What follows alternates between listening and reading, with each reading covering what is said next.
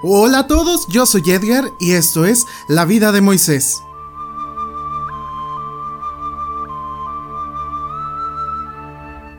Hola a todos amigos, bienvenidos un día más a esta emisión de nuestro podcast La vida de Moisés y déjenme les cuento que hoy estoy muy, muy, pero muy feliz por dos cosas. La primera, la que todos ya sabemos, es que los templos ya están en disposición para ser reabiertos, aunque a un 30%, sí, no lo voy a negar, pero ya está abierto, que eso lo vamos a comentar más adelante. Y mi segunda alegría es que el día de hoy tengo un invitado especial y es un hermano mío que ha estado acompañándonos desde el curso introductorio, filosofía y él tomó un año como un año sabático. Este, el, el año pasado, precisamente, todo 2019-2020, el ciclo del seminario, estuvo él fuera estuvo trabajando, estuvo en pastoral juvenil, que la verdad yo lo considero uno de mis mejores amigos y se los presento. Él se llama Irán Fernández, que a lo mejor ustedes ya lo conocerán, algunos, algunos no, pero le vamos a hacer el micrófono a Irán para que se presente. Adelante, Irán. Hola, ¿qué tal a todos? Pues más bien yo soy el que está muy alegre de estar aquí, de haber recibido esta invitación por parte de Edgar, mi hermano. Eh, pues un saludo a todos. Y ya. gracias, Irán. Eh, bueno, pues el día de hoy eh, hemos querido también participar juntos en, en, esta emisión del podcast del día de hoy, sábado, que no sé si me estés escuchando en esta emisión que va a salir tempranito o a lo mejor me vas a escuchar tarde o nos vas a escuchar, no sé, en la madrugada o el lunes cuando estés de trabajo, entre semana, no sé. ¿Tú a qué horas nos escuchabas, Irán? Eh, eh, más o menos en la tarde, en la tarde. A veces cuando hacía algunas cosas ahí en la casa, es que regaba el patio, lavaba trastes ahí escuchando y meditando las, las palabras de, meditando las enseñanzas que nos transmitías. Bien, pues sí, así como dice el texto que la vida de Moisés se basa mucho acerca de una subida constante acerca de la virtud, pues sí, este podcast es para que tú lo puedas escuchar en donde tú quieras para poder crecer en la virtud. Y bueno, el día de hoy, como les decía también, este, ya después de haber presentado a Irán, eh, pues, ¿qué te parece, Irán? Que nos han reabierto los templos, que ha, pues, a pesar, a pesar, perdón, que ya estamos en semáforo amarillo, el estado de Chihuahua. Eh, yo estuve platicando de ahí con, una amiga, Dianita, ¿te acuerdas? Sí, Dianita. Eh, este, que parece ser que, a pesar de que estemos en semáforo amarillo, pues parece como si estuviéramos en rojo cada semana. Eh, ella me comentaba que había un momento donde había muchos, eh, muchos pacientes y lo había semanas donde no había nadie. Pero no sé, este, ¿qué te parece a ti que hayan reabierto los templos? A ver, platícanos. Eh, se me hace muy bien, muy bueno. O sea, obviamente tenemos que seguir teniendo las medidas de seguridad, pero es, es, es grandioso porque aunque muchas personas no, no, lo comprendan, la necesidad espiritual que tenemos pues es, es muy grande y especialmente en estos tiempos ¿no? de, de incertidumbre, de temor, estos tiempos en los que no sabemos qué va a pasar, pues obviamente vamos a recurrir cada vez más a Dios. Y, eso es bueno, ¿no? que siempre busquemos a Dios cuando lo necesitamos y cuando estemos bien. Pero es muy bueno que podamos este, retomar nuestra vida en parroquia con nuestras medidas y teniendo pues precauciones. Sí, lo bueno es que ya estábamos preparados en algún inicio, allá como por mayo, ¿te acuerdas? Que se empezaron a hacer, ah no, por junio, que se empezaron a hacer este, las juntas en las parroquias para la reapertura del templo. Precisamente lo que se va a hacer eh, mañana domingo en la mayoría de las parroquias eh, que ya se habían hecho las juntitas y todo eso. Y pues bueno, gracias a Dios ya se está reabriendo los templos para que el pueblo de Dios pueda reunirse con su Dios en un templo, que puedan celebrar la Eucaristía, que puedan recibir los sacramentos. Y vaya, que eso muchos lo agradecen, ¿verdad? Sí, de hecho, yo recuerdo hace unos meses, este, se tenía, sí, era cuando iba, iba a hacer la reapertura, incluso, este, anduvieron practicando para, eh, la, ¿cómo se dice? Desinfectar, sanitizar, satanización, sanitizar este, los templos y todo, pero pues no llegó, no llegó, no, no fue posible, pero ahora pues ya, ahora sí ya llegó, nuestras oraciones fueron escuchadas. Por fin, gracias a Dios. Bueno, Irán, este, como habíamos visto también el tema del, de la semana pasada, ¿te acuerdas que, cómo se llamaba el tema de la semana pasada? El camino real, ¿no? Exactamente. Entonces, el camino real, si te acuerdas que hablábamos acerca de la virtud, ¿qué, es lo que más te, acuerdas así del, tema de la semana pasada? Que yo sé que no trabajaste acá conmigo, pero a lo mejor lo escuchaste y así. Sí, este, pues lo, más importante yo creo es tener, tener en claro, ¿no? Que la virtud no es como un exceso de, de lo que nos parece bueno, sino eso es como un punto medio, un punto medio, mediar entre, entre aquello entre aquellos extremos, eh, entre lo, ausente y lo que es lo exagerado, ¿no? De, algún aspecto. Oye, Iram, y también, si mal no recuerdo, tu tesina, que escribiste ahí por tercero de filosofía, la dirigiste en relación a la virtud, ¿no es así? A ver, platícanos un poquito de ella. Así es, correcto. Eh, bueno, en mi tesina quise unir dos aspectos muy importantes en, la, en el ser humano, ¿no? Que es pues eh, la vida de la virtud y eh, cómo otras personas influyen en nosotros para un crecimiento personal, para un desarrollo de la personalidad, etc. Entonces lo que intenté hacer era promover una, cultura de vivir la virtud en vistas de que nosotros podemos ser eh, un modelo, un punto de referencia para otras personas. Bien, ven, ya Iram ya se nos andaba adelantando también estas cuestiones teológicas y bíblicas de la vida de Moisés, también que habla de la virtud. Si alguien quiere la tesina de Iram, se la puede pedir si quiere. Adelante. no, no se crean. Este, pero sí, si quieren eh, ahondar más, también nosotros este, hemos escrito algunas cosas en relaciones a la virtud. Y más ahora que estamos en teología y que también puede verse el sentido pues ya de un trabajo más espiritual, ya un trabajo más elaborado alrededor de la, de la lectura de la palabra de Dios, del magisterio de la iglesia y también de las enseñanzas de los santos padres, como lo hacemos aquí con San Gregorio de Niza. Bueno, Iram, ¿y qué te parece si empezamos con el tema del día de hoy? Claro, adelante. Bien, entonces nos preparamos para el tema de hoy.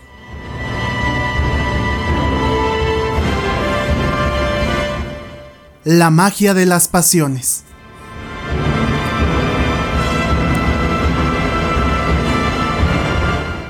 Dicen que el ataque del adversario surge al mismo tiempo que se levanta la virtud y busca ocasiones de seducirnos al mal.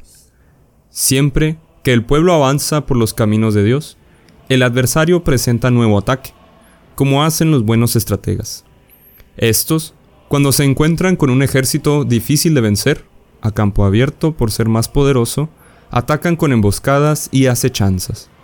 Así, el príncipe del mal no presenta sus fuerzas frente a los que están fortalecidos por la ley y la virtud. Organiza su ataque secretamente con emboscadas. Se vale de la magia contra los que quiere atacar. La historia nos la presenta en la persona de un adivino y un agorero que recibía poder pernicioso de los demonios contra sus adversarios. Pagado por el rey de los Madianitas para que causase daño con sus maldiciones a los que vivían para Dios, convirtió la maldición en bendición, con lo cual se nos da a entender lo significativo que es en sentido espiritual el hecho de que la magia misma no sea eficaz contra aquellos que viven virtuosamente. Los hombres, protegidos con la ayuda de Dios, son superiores a cualquier asalto. Que la persona mencionada practicaba la ciencia de la adivinanza lo atestigua la historia diciendo que tenía en sus manos las suertes y consultaba los presagios. Sobre todo, por el rebuzno de la burra, se informaba de las cosas que deseaba conocer, porque estaba acostumbrado a consultar por arte diabólica los sonidos de animales. En la escritura se describe claramente el mensaje de la burra. Eso nos enseña que quienes están acostumbrados a consultar los demonios reciben como palabra de enseñanza lo que les llega por sonidos de animales o por observación de cosas semejantes. Siendo fiel a esta voz, Balaán fue instruido por el mismo instrumento de sus errores sobre el poder invencible de aquellos que le habían contratado a sueldo. También vemos en los evangelios la caterva de demonios legión, listos para oponerse al poder del Señor. Pero al acercarse a aquel que tiene la primicia de toda la creación, su poder sobrenatural es proclamado por la legión, que no oculta la verdad cuando dice que allí estaba la naturaleza divina que iba a castigar a los malos algún día. La voz de los demonios dice, Sabemos quién eres, el santo de Dios, y que has venido antes de tiempo para hacernos daño. Y eso, si se acuerdan, lo vemos en Marcos 1.24. Eso es lo que ocurrió entonces. El poder del demonio que acompañaba al adversario enseñó a Balaán que aquel pueblo era invencible, invulnerable. Diremos, pues, acomodando la historia a nuestras explicaciones precedentes, que quien desea maldecir a los que viven virtuosamente no pueden emitir ninguna palabra hiriente y discordante, porque se cambia su maldición en bendición, lo cual quiere decir que la reprobación de la crítica no afecta a los que viven virtuosamente. Entonces aquí vienen las mejores preguntas. ¿Cómo pues aquel que no tiene nada podrá ser acusado de avaricia? ¿Cómo sospechar libertinaje en aquel que vive solo como una anacoreta? ¿Por qué acusar de cólera a quien es dulce o de orgullo al humilde? No es posible acusar de algo a quien se distingue por lo contrario. Se proponen mostrar una vida sana, intachable, para que el adversario se avergüence, no teniendo nada malo que decir de nosotros, advierte el apóstol Pablo en la carta a Tito 2.8. Por eso dijo aquel a quien habían contratado para maldecir, ¿cómo voy a maldecir a quien el Señor no maldice? Y eso lo vemos también en números 23.8. Estamos hablando ya de una avanzada historia en Moisés. Es decir, ¿cómo voy a acusar a aquel que, invulnerable al pecado, no da lugar a que le acusen por estar su vida orientada hacia Dios?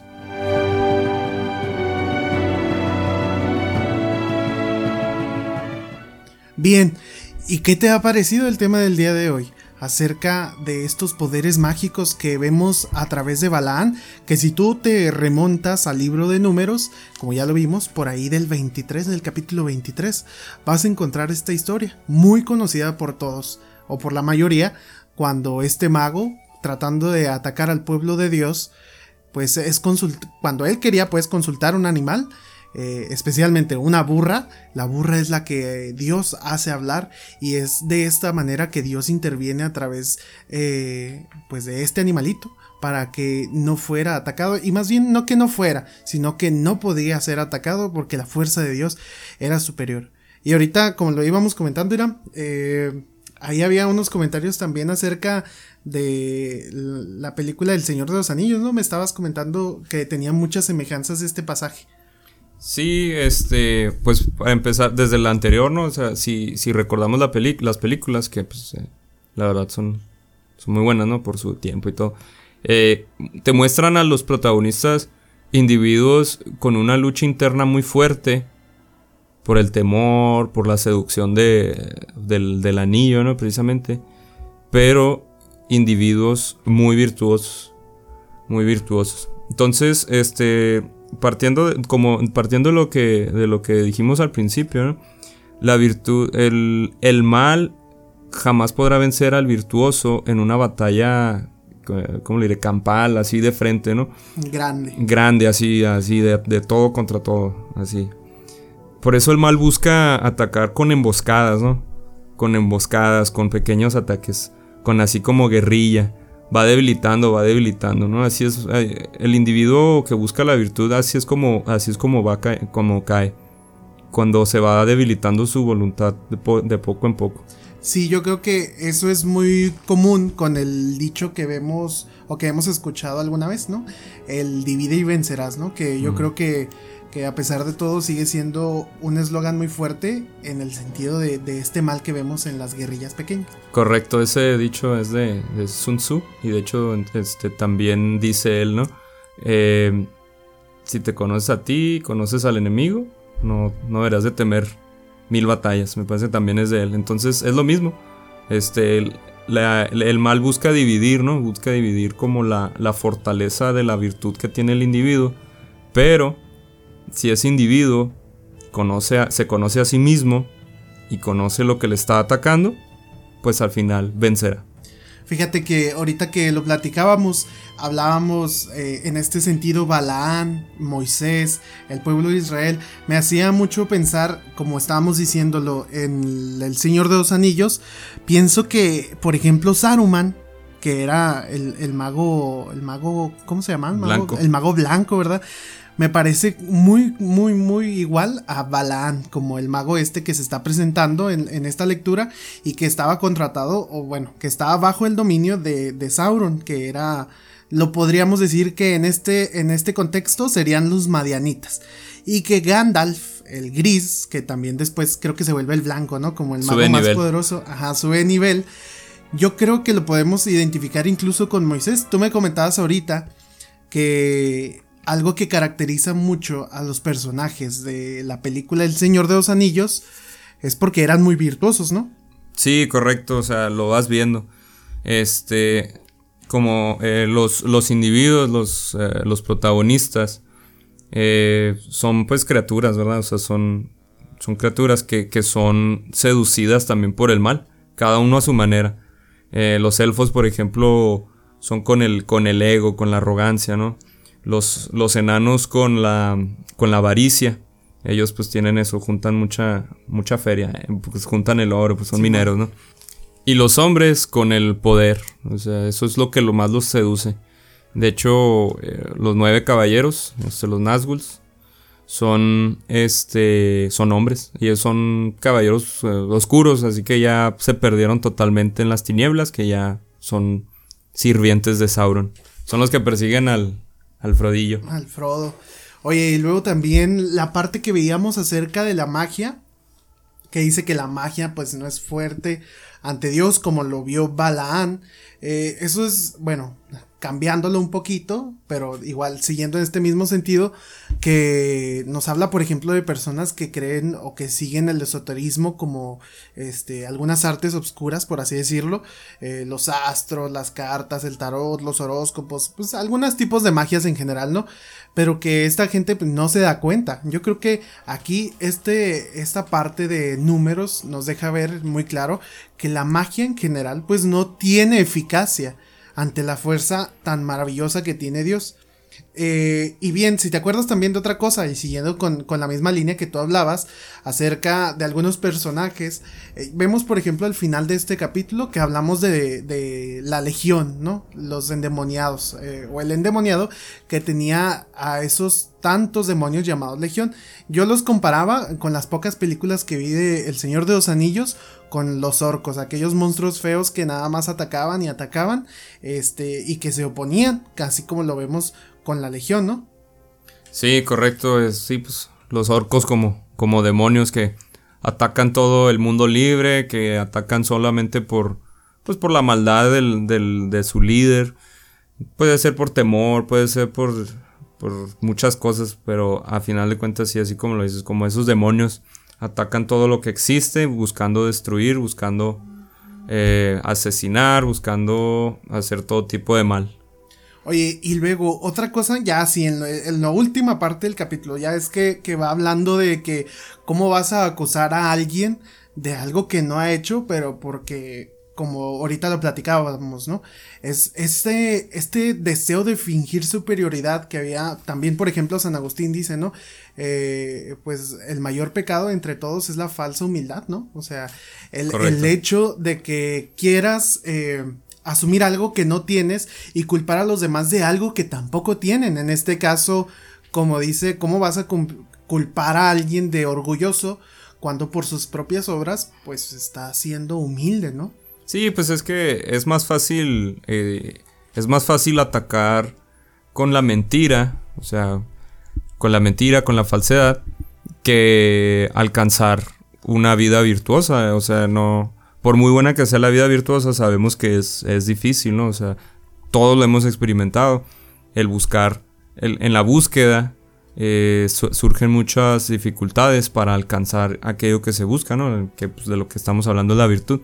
Entonces, el camino rápido, el camino corto, el atajo es pues hacer quedar mal al otro, en vez de, en vez de yo vivir eh, la, la, virtud. Sí, y algo que me recordaba, que ahorita es lo que te mencionaba, ¿no? Otra frasecita, perdón, frasecita de San Agustín, que hablaba de la verdad, ¿no? Eh, la verdad en las obras. La verdad en las obras o en todos lados es como un león.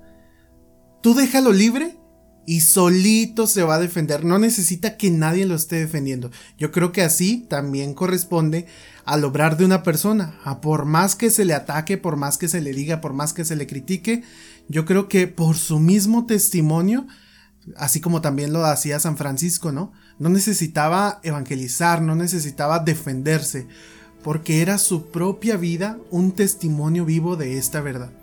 Correcto, también pues lo vemos con Jesús, ¿no? Cuando ya lo, lo aprenden, cuando lo tienen detenido en el juicio, él dice, ah, pues yo he hablado todos los días en el templo, llamen a los que me han escuchado. Este, entonces eso muestra ¿no? una vida segura, una vida en la que sabes, en la que te conoces, y una vida que, en la que confías en que has vivido la virtud, entonces no tienes pues nada que temer. Incluso, o sea, incluso eh, si padeces y pasas como Jesús, no hay, no hay, este, no hay temor, porque sabemos lo que vivimos. Bien, pues el tiempo de este podcast se ha terminado, era. Ah, ah qué, mal. no te creas. Eh, pues te agradezco mucho tu participación en, en, esta emisión del podcast de la vida de Moisés. Espero que te haya gustado. Yo al menos me divertí también en hacer estas comparaciones, al menos por ejemplo con El Señor de los Anillos, de tenerte aquí, de poder platicar de la reapertura de los templos. Y pues nada, que algún mensaje final que le quieras decir a los que nos escuchan. No, pues primero que nada agradecerte a ti y aquí a la, a la producción del podcast que me, que me, que me invitaron, que estamos aquí. Productor, escritor, capacitador, todo en uno. Edgar. Muy bien. Y a ustedes los que escuchan el podcast de Edgar, pues muchas gracias por, por apoyar este, esta iniciativa, este proyecto que tiene mi hermano. Sigan, sigan así, no lo, no lo dejen, sigan apoyándolo por favor, porque así es como surgen van surgiendo los proyectos y después se tienen iniciativas más grandes. Dios los bendiga, asistan a su templo si les es posible y sigan pues, las medidas. Sigan las medidas que, que, ha, puesto la, la diócesis. Bueno, pues agradecemos mucho su tiempo. El podcast del día de hoy se ha terminado y nos estaremos escuchando con el favor de Dios la siguiente semana.